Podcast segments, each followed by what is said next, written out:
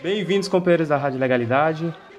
Mais um episódio agora para falar sobre o livro da JS, A História de uma Juventude Trabalhista, Popular e Socialista, de Everton Gomes e Wendel Pinheiro.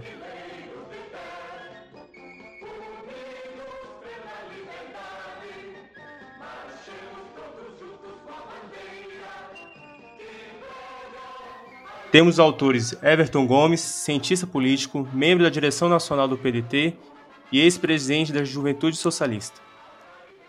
Bem-vindo, Everton. Bom dia, boa tarde, boa noite, Vinícius, Lara. É um grande prazer estar aqui participando do podcast da Rádio Legalidade. Certamente hoje nós vamos poder aprofundar aí esse tema tão interessante para os trabalhistas que é a história de uma juventude trabalhista popular socialista, né, que fala um pouquinho aí da relação dos jovens com o trabalhismo brasileiro ao longo das décadas. Estamos aqui então com a Lara Alves Lima, advogada, secretária-geral da JS Goiás, vice-presidente do Movimento Negro do PDT Goiânia. Bem-vinda, companheira Lara. Salve, salve, juventude. Boa noite, bom dia, boa tarde. Eu espero aqui que o debate seja bem proveitoso. É, cumprimentar também os meus companheiros aqui de bancada, o Wendel Pinheiro, Everton Gomes e Vinícius. A gente começa o livro, Everton, falando sobre as origens do trabalhismo, né? Como é que surge, então, é, Everton, essa, essa corrente de pensamento para a gente poder explicar depois o surgimento das juventudes partidárias no Brasil? Bem, Vinícius, é legal, muito importante aí a tua pergunta. É, eu sempre faço questão de demarcar a origem da nossa, da nossa corrente política, né, o trabalhismo brasileiro. É, o trabalhismo brasileiro ele é um movimento político que se inicia é, a partir da influência é, do positivismo gaúcho, principalmente da corrente liderada pelo, pelo então líder gaúcho Júlio de Castilhos, é, o positivismo naquele momento no Brasil é, é um positivismo um, um, tanto quanto diferente do que aconteceu na Europa. O positivismo brasileiro ele, ele é um positivismo republicano e abolicionista. Portanto, a experiência do positivismo no Brasil ela era uma experiência progressista. E é nessa, nessa, nesse caldo de cultura que começa a se desenvolver ali a, a, as primeiras experiências de influência é, naqueles que vão se, se, construir como líderes do trabalhismo brasileiro a partir é, da Revolução de 30. E aí eu falo principalmente da figura do presidente Getúlio Vargas, para mim o maior presidente que esse país já teve. O Getúlio ele vem dessa corrente política, né? O Getúlio ele inicialmente ele começa seu ativismo político ainda jovem, no movimento estudantil na universidade. Né? O Getúlio é, se formou na Universidade Federal do Rio Grande do Sul como, como advogado, é, é, como advogado, como bacharel em direito, e, e, e, é lá que ele tem contato com essas primeiras experiências. Mas o Getúlio também, é, é importante a gente destacar, sofria influência é, dos socialistas utópicos né? Inclusive, ele, ele fala em algumas, alguns relatos que ele, que ele deu sobre isso, né? sobre a sua formação intelectual, e que um dos seus livros de cabeceira era exatamente é, o livro que falava do socialismo utópico, do Owen. Então, é, esse primeiro, essa gênesis, né, é, é, é ela que, que vai construir aí a primeira influência é, na formação política do presidente Getúlio Vargas, que também acaba influenciando é, todo o movimento trabalhista posterior. O presidente Getúlio Vargas ele ascende, é, transformando, né, rompendo as amarras oligárquicas, né, transformando um Brasil que deixa de ser é, agrário exportador e se transforma num país urbano industrial através da Revolução de 30, que é uma revolução liberal, mas que é uma revolução que traz no seu bojo é, uma série de conquistas posteriores para os trabalhadores e para o nosso país. É, o Getúlio ele teve a capacidade de interpretar as demandas dos trabalhadores brasileiros, né, do movimento operário brasileiro, e a partir desse momento de transição, é, o Getúlio ele consegue fazer com que as questões sociais elas deixem de ser tratadas como um caso de polícia, como eram tratadas anteriormente, ainda ao longo é, da vigência da política do café com leite. É, o Getúlio ele dá uma dimensão também nacional, né, anti-imperialista. Ele, ele, ele fala muito da construção de um Brasil soberano. Né, e esse Brasil soberano, para ele, era um Brasil que seria garantido a partir é, de uma lógica na qual o trabalho fosse é, enxergado e respeitado como uma grande fonte, como uma grande fonte de riquezas nacionais. Então, esse movimento da Revolução de 30, ele vai perdurar, né? Você tem uma série de acontecimentos de 30 até 45, e aí em 45 é, vem o momento da. Você tem ali, depois do Estado Novo e tal, você tem uma série de fatos de 30 a 45, mas depois de 45 acontece a, a redemocratização do Brasil, né? Termina o Estado Novo, no confim da Segunda Guerra Mundial, termina o Estado Novo e existe uma transição política no Brasil, né, com a saída do presidente Getúlio Vargas, quando se, constru, quando se construíram é, os grandes partidos brasileiros. E aí eu falo grandes por quê? Porque nesse momento a legislação eleitoral ela muda e ela obriga que os partidos brasileiros assumam um caráter nacional. Então, antes o que você tinha eram partidos regionais. Então, você tinha o Partido Republicano Gaúcho, Partido Republicano Paulista, e com essa nova legislação é, se obriga à construção de partidos de caráter nacional. É quando se constrói o Partido Trabalhista Brasileiro, o Partido Social Democrático, PSD, a, o Partido Socialista Brasileiro, PSB, e também nós temos ali um incremento com a União Democrática Nacional, a UDN, né, que fazia oposição ao projeto varguista. É, eu não citei aqui porque ele é anterior, mas desde a Semana de Arte Moderna, de 25 de março de 1922, também nós tínhamos no Brasil uma outra organização que também desejava representar os trabalhadores, que era o Partido Comunista do Brasil, PCB. É, vejam, Partido Comunista do Brasil, PCB. Naquele momento, o partido, o PCB não tinha o nome que tem atualmente, que é Partido Comunista Brasileiro. Enfim, isso é só para ilustrar. Nesse momento da, da, redemocratização e da construção desses novos partidos de caráter nacional, é, emerge também, dentro do PTB, é, a organização de alas, né, de grupos internos, que seria uma espécie dos movimentos partidários como a gente vê hoje. É, então, naquele momento, você tinha um, um, um, grupo que era a ala dos sindicalistas, né, você tinha ali uma ala feminina, e aí também se criou, naquele momento, uma ala que foi chamada de ala moça, porque o termo que nós usamos moderna, contemporaneamente, que é juventude, não era um termo tão utilizado à época. Então, naquele momento, a gente constrói é, a ala moça, a ala dos moços. Né? A ala moça é, que vem a ser, de fato, a primeira organização de jovens organizada dentro do trabalhismo brasileiro. E a curiosidade é que quem vai presidir, né, quem vai dirigir é, o primeiro núcleo da Ala Moça, o primeiro grupo de jovens dentro do PTB, do antigo PTB, é, e quando eu falo isso, sempre lembrando que eu falo do PTB até o golpe de 64, não esse que temos aí hoje, é, eu, eu, a curiosidade é que quem vai dirigir, quem vai liderar essa organização é nada mais, nada menos que o próprio, jovem ainda, Leonel de Moura Brizola. Ele funda a Ala Moça, ele tinha ingressado no PTB, ainda no bojo do movimento queremista, né, no final do governo Getúlio Vargas, ali em 45. Ele vem com um grupo de jovens para dentro do PTB, né, jovens estudantes, Brizola naquele momento ele estava na universidade fazendo curso de engenharia e aí é quando ele funda efetivamente a Ala Moça, que hoje, né, depois de alguns anos e depois de algumas reformas estatutárias e, e mudanças de nome, a gente aí tem na sua fase atual a Juventude Socialista. É mais ou menos nesse caldo de cultura que se constrói aí a primeira organização de jovens é, dentro do PTB.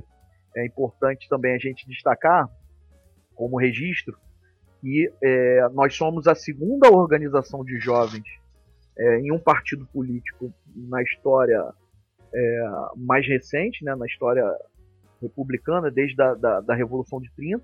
A, a, juventude comunista, né, a UJC, ela é mais antiga do que a gente. Salvo engano, ela, ela data de 1928, é, fundada por é, Leôncio ba, ba, Baus, Leôncio, me fugiu o nome agora, mas é fundada por um jovem é, comunista e a gente é a segunda organização. E na redemocratização do Brasil em 1979, aí a gente se torna a primeira organização pós-redemocratização em 79. Né? Nós fomos a primeira juventude de, nesse novo ciclo da história brasileira depois de 1979, né? quando começou a redemocratização depois dos 20 anos de ditadura civil-militar no Brasil. Mas é, só para ficar na, na gênesis aqui, é, foi assim que começou a se construir ali a organização de jovens é, trabalhistas, com a Ala Moça e com Leonel Brizola à frente desse grupo. É, então, então o que, que era essa ala moça? Por que essa expressão moça? É, moça, é, ela é uma correspondente a um, um, outro termo utilizado na época, que era mocidade. Mocidade seria uma, um, um sinônimo né, para o termo que nós usamos hoje mais de forma mais contemporânea, que é juventude. Né? Então, a ala moça, ela era referente ali, ela dava uma, uma, uma um entendimento de, de ser o grupo da mocidade, né? ou grupo de jovens. Né? É que o termo juventude ele é um termo que, que se torna mais usual já mais recentemente. É, Lara, então passando para você, é, o Everton ele começou a falar sobre o surgimento do trabalhismo, a ascensão de Vargas. O que, que você teria a comentar sobre, sobre isso? É, então, Vinícius, é, é, muito interessante a gente perceber e a gente estudar é, a real história é, de Getúlio Vargas, né? Porque seguindo aí a historiografia uspiana, né, a gente tem Vargas pintado como um verdadeiro monstro, né, da dos trópicos, vamos dizer assim, muitas vezes comparado aí a uma política é, nazista e a uma política fascista, né, muito associado à figura de Benito Mussolini, né, inclusive é, a, a historiografia, né, é, clássica, por assim dizer, ela diz, né, que a Constituição de 1937 ela é um retrato da Constituição italiana de Benito Mussolini, né, do regime fascista, e então ficou conhecida aí como polaca, né? É interessante a gente trazer esse contraponto de que Vargas ele adotou políticas é, que eram nacionalistas, que eram protecionistas, mas que Vargas era muito diferente do que a gente observava tanto em, em Hitler quanto em Mussolini, né, lá nos, nos regimes totalitários na Alemanha e na Itália, respectivamente. O Vargas ele traz, na verdade, uma perspectiva de nacionalismo, uma perspectiva de anti-imperialismo e de soberania nacional é, brasileira.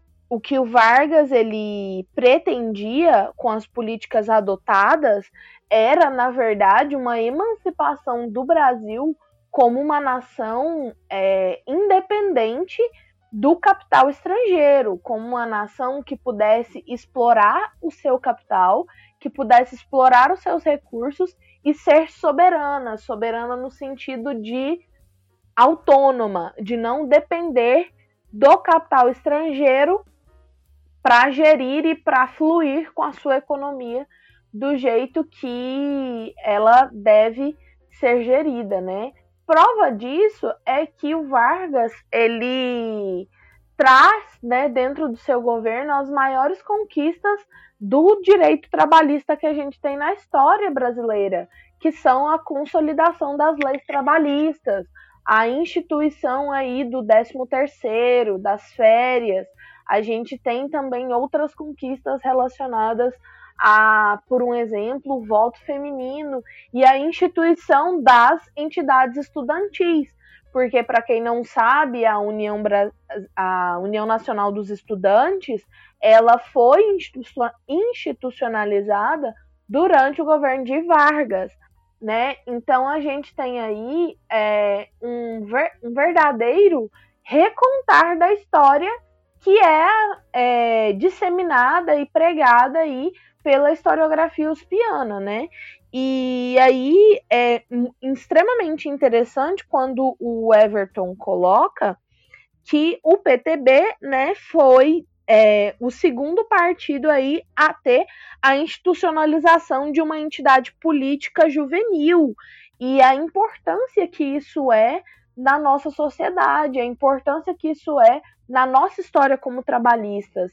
É, o PDT ele tem dentro das suas diretrizes, né, a, a importância da juventude e de se discutir as políticas voltadas para essa é, população, né, para a população juvenil.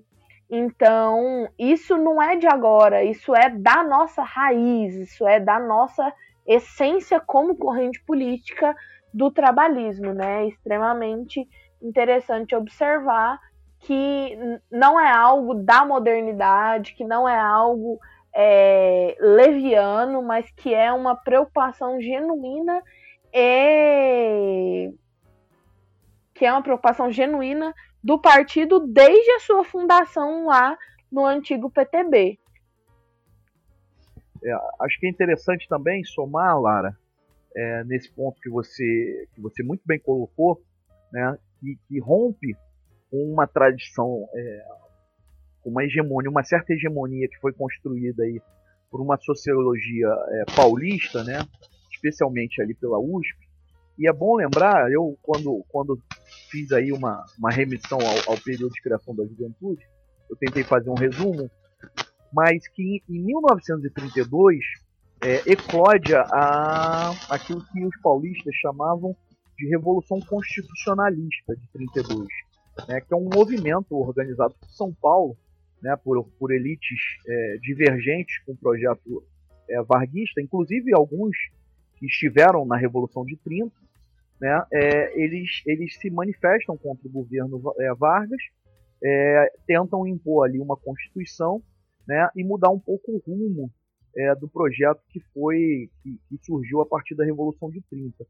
É, no bojo da sua derrota, quando eles foram derrotados, né, inclusive é interessante porque em São Paulo tem um movimento, tem um monumento que exalta a derrota de, de 32, é né, um movimento de 9 de julho, está bem grande ali perto do Parque Ibirapuera, é um movimento que exalta a derrota de 1932 eles, eles no bojo disso, eles criaram uma organização, né, uma universidade, é, que foi constituída efetivamente para construir uma ideologia que combatesse o projeto nacional que o Vargas é, defendia. Essa, essa universidade é a USP, né? E a sociologia produzida pela USP, ela é a sociologia que cria, por exemplo, um conceito completamente elástico, né, ineficiente, que é o conceito de populismo principalmente na forma como ele é encarado pela sociologia uspiana, né? criada ali pelo Verfort, pelo Ottaviani, é, principalmente quando eles tentam colocar no mesmo balaio de gatos né, personagens completamente diferentes. Então eles colocam no mesmo balaio o Peron, o Vargas, o Getúlio, o, digo, o, o, o Ademar de Barros, né, personagens completamente diferentes. E fazem isso é, somente a partir de uma codificação, a capacidade de comunicação direta com as massas. É esse o grande elemento que faz com que eles sintetizem todos esses personagens é, com uma característica que eles chamam de populismo. Né? No nosso livro, o meu e do Wendell, a gente lança a mão da categoria de populismo, mas a partir de uma outra interpretação, é uma interpretação é, de um estudioso chamado Ernesto Laclau, que enxerga no populismo um movimento de empoderamento das massas, né? um movimento que garante à massa trabalhadora é, um diálogo real e a conquista de direitos sociais. Então, é, são formas divergentes de enxergar o mesmo, conceito. Para nós, o conceito construído pela USP, ele é um conceito que tem muito viés, né, é, e foi construído efetivamente para combater é, essa ideologia que é o trabalhismo brasileiro, essa corrente política e ideológica que é o trabalhismo brasileiro. Né? E aí tentam falsear a realidade, a, é, indicando Vargas aí, como você falou, né, como se o Vargas fosse ali é, um realizador de políticas fascistas e tal, é, o que é uma grande inverdade. Inclusive chama atenção para vocês é, que a própria Constituição que você cita, ela tem influência, por exemplo, grandes influências da Constituição mexicana, né, por conta da Revolução Mexicana de 1917. Então, é, tem várias outras influências que, no geral, você não escuta ninguém falando.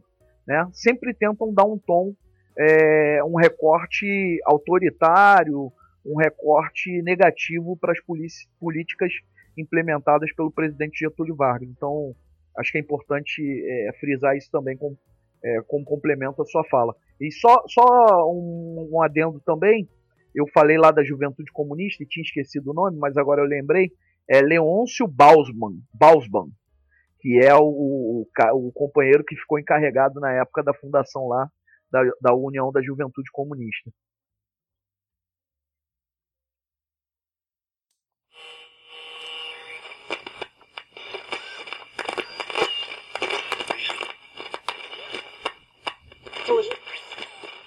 Então, Everton, é, passado esse momento da ascensão de Vargas, da, do Estado Novo, teve depois a, o surgimento de, de juventudes nos partidos e também a, a transformação da ala moça em mocidade trabalhista e várias outras transformações até o golpe de 64. É, como foi esse período? Primeiro, assim, acho que é importante dizer, é, diferenciar a ala moça, por exemplo, da, da União da Juventude Comunista. Isso é importante. Né? A União da Juventude Comunista foi uma organização de jovens criada a partir de uma orientação da Terceira Internacional Comunista, que via a necessidade da organização dos jovens trabalhadores. Né? Então, o PCB ele, ele desenvolveu ali uma necessidade, né? viu uma necessidade de organizar a juventude trabalhadora. Né? Então, foi algo organizado, foi algo preparado. A ala moça ela surge meio que de forma espontânea. É, o próprio Brizola, muitas vezes, ele cita é, isso é, num episódio é, que a gente até, quando, quando via o Brizola contando isso, até a gente achava bastante engraçado. Ele dizia que quando ele chegou ali na universidade, ele, ele de um lado ele via é, os grupos que ele chamava de punhos de renda, né, que eram grupos dos, organizados ali dos filhos da elite, né, com os quais ele não conseguia ali ter um diálogo mais perto, porque representavam ali uma, uma perspectiva social muito diferente, muito distante da perspectiva social que ele, né, é, como um, um garoto que teve uma trajetória de menino pobre que chegou na universidade, é, eles advogavam ali uma perspectiva social muito diferente da dele. Então ele não conseguia muito se aproximar desse grupo. Do outro lado, tinha um grupo que ele até tinha uma identidade de classe, né? Porque também alguns eram ali oriundos das classes trabalhadoras, né? Eram os garotos também com o mesmo tipo de trajetória é, de vida que ele, mas que todas as vezes que ele se aproximava e tentava interagir, ele tinha ali, ele era de alguma forma bloqueado porque segundo ele dizia, esses grupos eles tinham ali à mão uma certa cartilha contendo todas as verdades é, que ele queria discutir. Então, quando ele, quando ele chegava para falar sobre política, eles já tinham ali uma cartilha ali com todas as verdades no livrinho vermelho. Esse grupo, ele que eles se referiam, eram jovens comunistas né, os jovens comunistas já estavam organizados e não, não conseguiam interagir com ele porque eles já tinham as verdades absolutas sobre, sobre o mundo e sobre a política.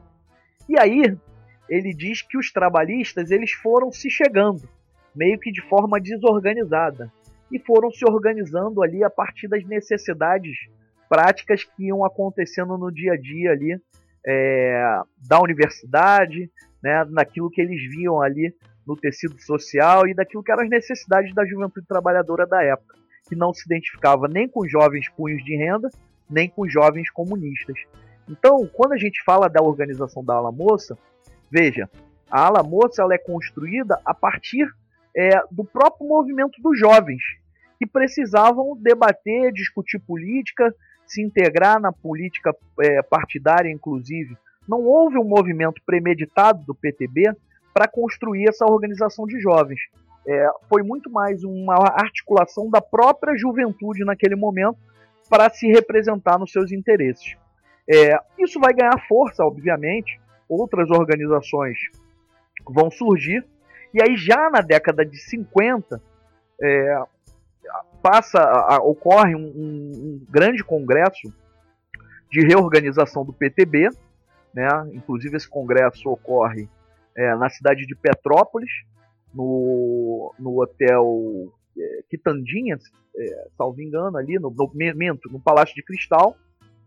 E nesse congresso, é, o PTB tem ali a renovação da sua liderança, assume o comando político do PTB como presidente o, o ainda é, o ainda deixa eu recordar aqui porque a, a memória vai falhando com a conforme a, a velhice vai chegando mas já assume ali o comando do PTB o nosso ex-presidente João Goulart ele vira presidente nacional do PTB ainda muito jovem inclusive e o PTB ele muda o nome da sua organização de jovens que deixa de se chamar Ala Moça e vai se chamar posteriormente, nesse momento, ela vai se chamar Mocidade Trabalhista.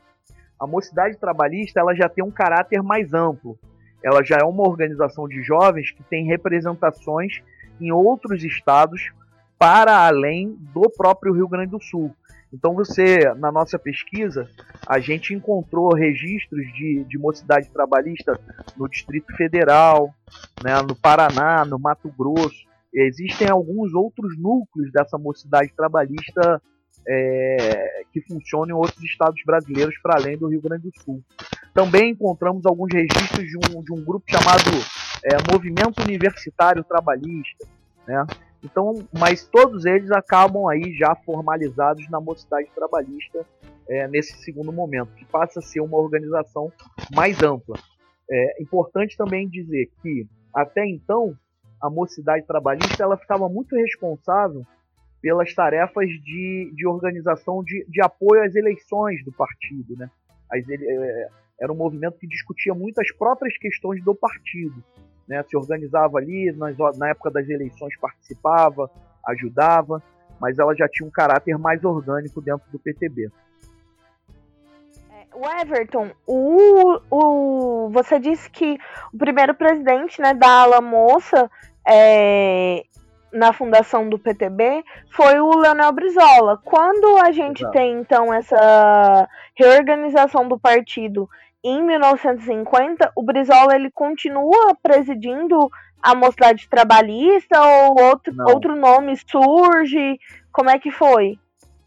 Não, já, já quando, quando a, a, ala moça ela se torna mocidade trabalhista, quem vai assumir a tarefa como presidente nacional, né, como líder, liderança, né, principal liderança, é um outro companheiro chamado Feliciano Araújo. Feliciano Araújo foi, foi um outro quadro é, político do Rio Grande do Sul e ele que vai assumir a liderança da mocidade trabalhista. É, nesse percurso, gente, é, a, a Ala Moça, a Mocidade Trabalhista, elas tiveram outros personagens que, mais, que inclusive é, atuaram até quase agora é, nesses momentos aí na política nacional. É, posso destacar um deles aqui, que é um, é um nome muito famoso da política nacional, que era o ex-senador ex do Rio Grande do Sul, Pedro Simon. Ele, nas nossas pesquisas, a gente encontrou é, os anais do segundo congresso da Mocidade Trabalhista e lá nos anais está lá, estão lá as falas do Pedro Simon, tem lá a assinatura dele na ata. Né? Você tinha também uma outra figura, que foi uma figura muito representativa para o PDT, que era o Sereno Chese. Né? E assim tem outras figuras, mas nesse momento, quando ela se torna mocidade trabalhista, O Brizola já ali nesse período o Brizola já tinha sido deputado estadual. E o Brizola funcionava meio como uma figura de patrono da mocidade trabalhista, né? Ele e o Jango funcionavam ali como como se fossem patronos da mocidade. É interessante o Everton porque a gente observa, né, o quanto a juventude socialista ela traz é, as, ela traz os valores da sua origem é, muito bem arraigados, né? Porque a gente é, observa hoje na JS uma política né, de constante renovação dos quadros, uma política de que a gente é, precisa criar quadros dentro da juventude que assumam políticas e que assumam é, funções no próprio partido quando a idade né, de juventude vencer. E a gente observava isso já no PTB, né? Porque o Brizola, ele saiu da, da, da ala moça e foi deputado estadual, foi governador, é, outros nomes né, também da juventude saíram então da mocidade trabalhista e assumiram funções dentro do partido, né, e se lançaram também aos cargos eletivos. E eu acho muito interessante como a nossa organização ela é muito bem estruturada, ela é muito bem fundamentada e ela tem hoje vivos e latentes os mesmos ideais da sua fundação. Sim, é, isso, é, isso é importante falar, é, Lara, porque, assim, que me perdoem os outros movimentos partidários, e eu, eu sou um filho e jamais vou negar minhas origens, eu sou um filho político né, da juventude do, do, do partido. Né? A, minha, a minha trajetória política ela é marcada né, por todo o meu aprendizado, meu desenvolvimento dentro dos quadros da juventude socialista. Eu comecei muito cedo na juventude socialista. Hoje eu tenho, eu posso dizer para vocês, eu sou o secretário nacional mais jovem do PDT. Eu já estou na minha terceira direção nacional, né, dentro do PDT. Já ocupei é, diferentes cargos dentro da, da, executiva nacional do partido. E, e, hoje eu sou secretário mais jovem dentro da executiva nacional. É, e assim como eu, vários outros quadros se projetaram a partir da juventude socialista, né? ou, das outras, da, da, ou dos outros nomes que a juventude socialista já teve. Né? E aí a gente pode pegar aqui, da mesma forma que eu falei do Brizola, é, o Jango ele não foi um quadro da ala moça e nem da mocidade trabalhista. Mas, por exemplo, o Jango assume a presidência nacional do PTB com cerca de 32 anos de idade. É, eu posso estar cometendo um erro aqui de dois anos. Se não foi 32, eram, foram 34 anos de idade.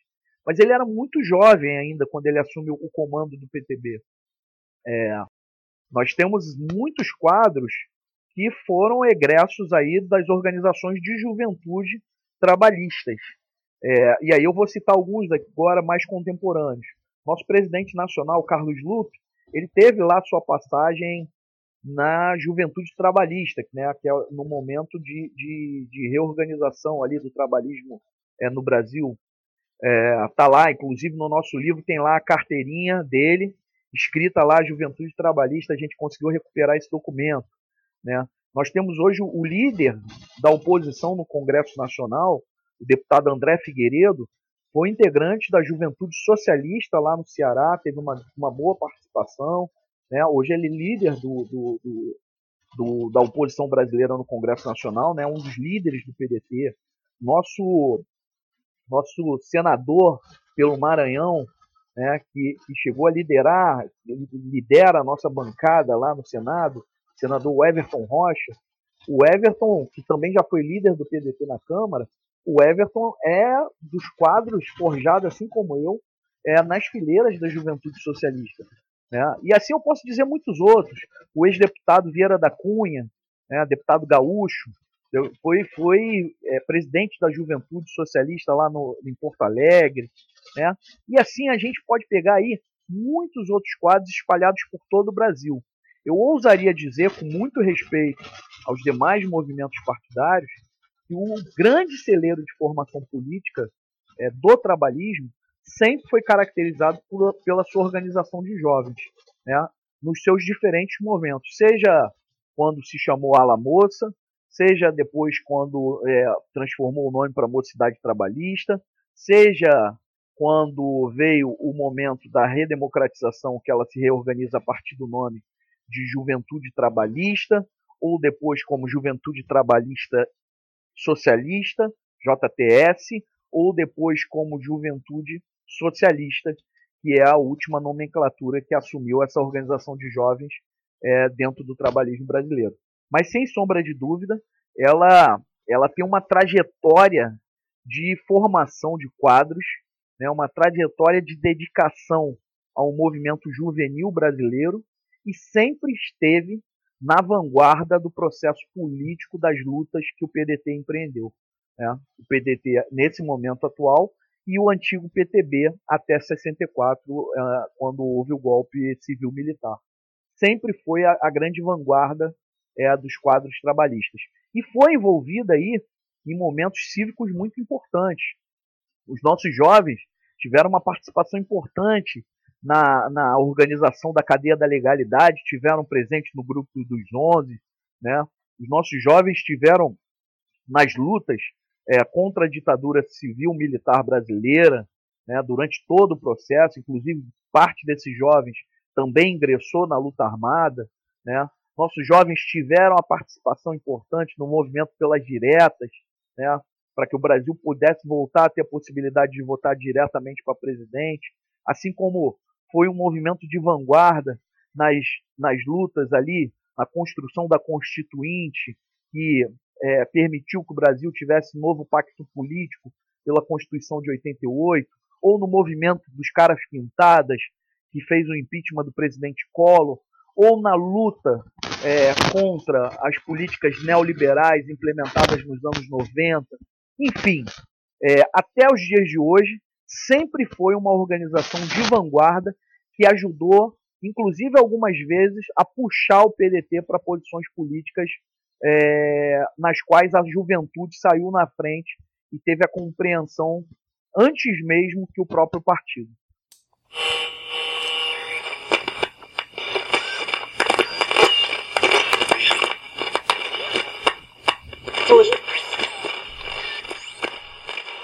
É, Everton, você comentou então que o nosso atual presidente, né, o Carlos Lupe, ele veio aí das fileiras, então, da juventude trabalhista, né, e comentou também da nossa participação como organização política nos grandes momentos históricos do nosso país, né, é, como o impeachment do presidente Collor, entre outros que você citou. É, eu queria, na verdade, que você fizesse aí uma análise da reconstrução e da reorganização da nossa instituição no pós-ditadura militar, na então aí na refundação do, do, PT, do PDT a partir da Carta de Lisboa, né, com Brizola, com Abdias Nascimento, com Lélia Gonzalez, é, todos esses incríveis quadros aí do nosso partido e como eles influenciaram aí na nossa juventude, na nossa reorganização como instituição política. Vamos lá, legal. É, o Brasil ele ficou aí durante mais de 20 anos, né, um pouquinho mais de 20 anos, numa longa noite, né? A gente costuma falar isso, que foi o período é, iniciado pelo golpe civil militar de 1964. É, com isso, os partidos políticos foram proibidos é, e as organizações políticas né, elas tentavam ali de alguma forma se expressar, mas a grande verdade é que, que elas tiveram que cair, a grande maioria delas, para clandestinidade. É, e não foi diferente com o movimento de jovens. Né? Então, já depois desse período, né, com a reconstrução, a ideia de reconstrução do trabalhismo brasileiro, né, você tem ali no primeiro momento um encontro em Lisboa, que é conhecido como, como Encontro de Lisboa, né, mas que na verdade se chamou Encontro dos Trabalhistas do Brasil com os Trabalhistas do Exílio, é, quando o Brizola ele atrai né, diferentes correntes é, do campo progressista brasileiro para dialogar e construir ali é, um novo momento, reorganizando aquele partido que foi criado ali na década de 50, ali, o grande partido de Getúlio Vargas, o grande partido do trabalhismo. É, no primeiro momento, esse encontro é para recriar o PTB.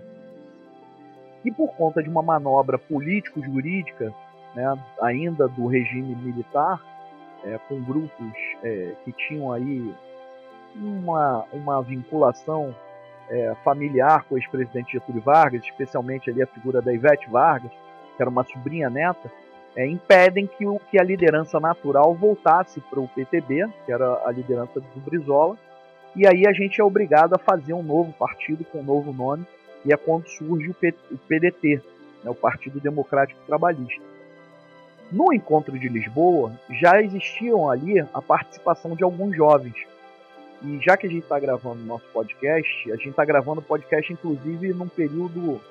Deve ter aí mais ou menos uma semana e meia é, do falecimento de um dos jovens que estava lá nesse encontro, que foi o Alfredo Sirquis.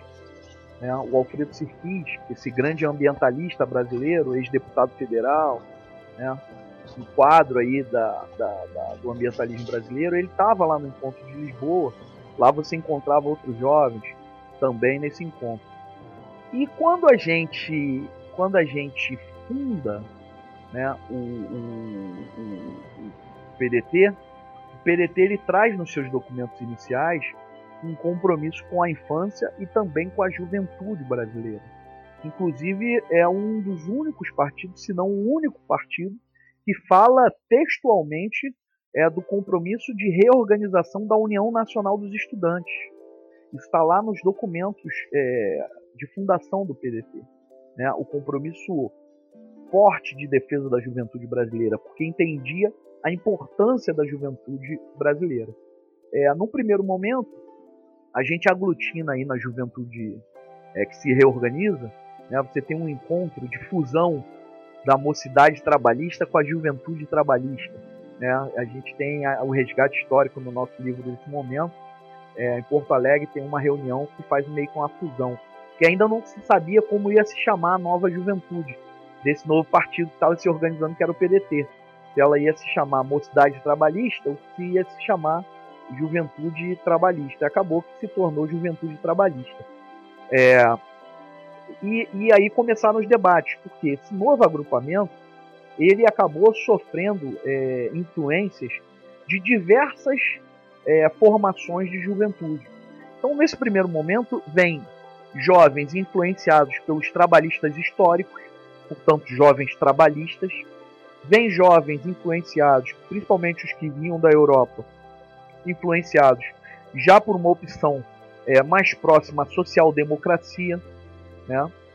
vinham outros jovens é, egressos da luta armada, e aí eram jovens que tinham uma tendência muitas vezes a beber numa perspectiva mais marxista é, e, e, e, também ingressam nessa nova organização. É, um outro grupo de jovens ele vem ali com uma proximidade maior com um grupo que é muito importante na fundação do PDT, que é o grupo que fala do terceiro mundismo, né? o grupo do México. Né? E aí eu posso citar nesse grupo do México Teotônio dos Santos, é, o Francisco Julião estava lá no México, né? É, e, e, outros quadros que também vão fazer parte aí e ser influenciados por, por esse grupo. É, você tinha também, é, num primeiro momento, uma influência forte de grupos de jovens é, que vinham da origem é, do PCB, mas principalmente ligados à, à figura de Luiz Carlos Prestes, que também quando volta do exílio não vai para o PCB né, e acaba se tornando presidente de honra do PDT. Né?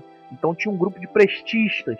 Né? Então, essa nova juventude que se forma, essa nova organização de jovens que se forma, ela bebe em diferentes perspectivas políticas, mas todos eles é, compreendiam a dimensão e a importância histórica da liderança máxima do movimento progressista naquele momento, que era Leonel Brizola.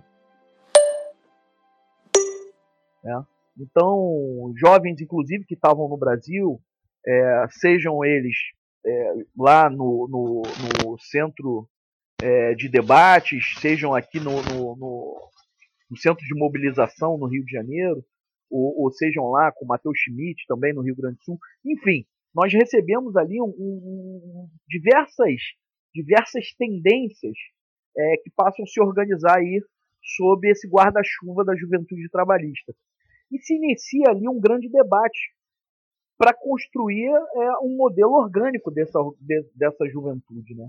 Nosso primeiro presidente ele vai ser um companheiro de Pernambuco, que, que foi exilado na Europa, né? ficou exilado um tempo na Suécia, inclusive, que é o companheiro Anacleto Julião, filho é, do grande líder das ligas camponesas, é, Francisco Julião.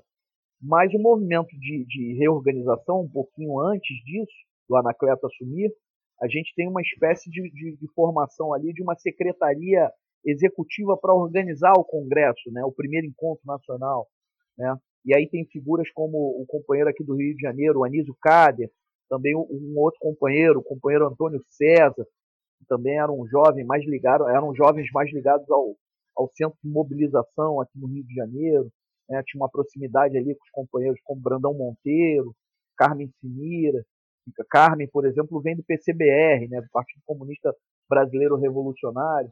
Então, assim, começa uma certa disputa de rumo para ver onde que para onde que vai essa juventude, né? É, inclusive é por conta disso a alteração dos nomes que aconteceu posteriormente, né?